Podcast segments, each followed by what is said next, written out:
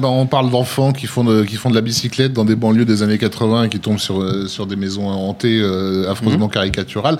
Euh, Il y a ce film de Gilles Kennan euh, qui est sorti en 2006, si ma mémoire est bonne, entièrement en performance capture, produit par Robert Zemeckis et Steven Spielberg, je crois. Ah oui, oui, carrément. Euh, des gens dont vous avez certainement entendu parler. Jamais. Voilà, et s'appelle qui s'appelle Monster House Oui.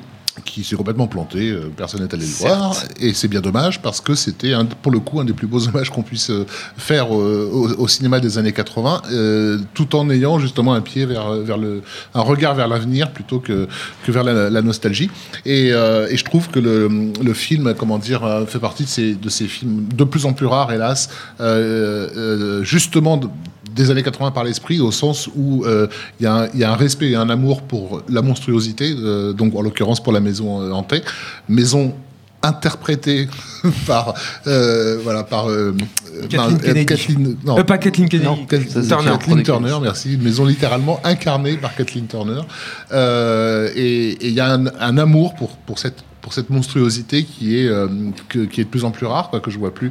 Donc si je comprends pas que que les gens délirent sur du Stranger Things justement en mode doudou les années 80 et qu'on passe complètement à côté d'un truc comme euh, comme Monster House qui, qui a euh, gardé l'esprit en fait de, de, de ces productions.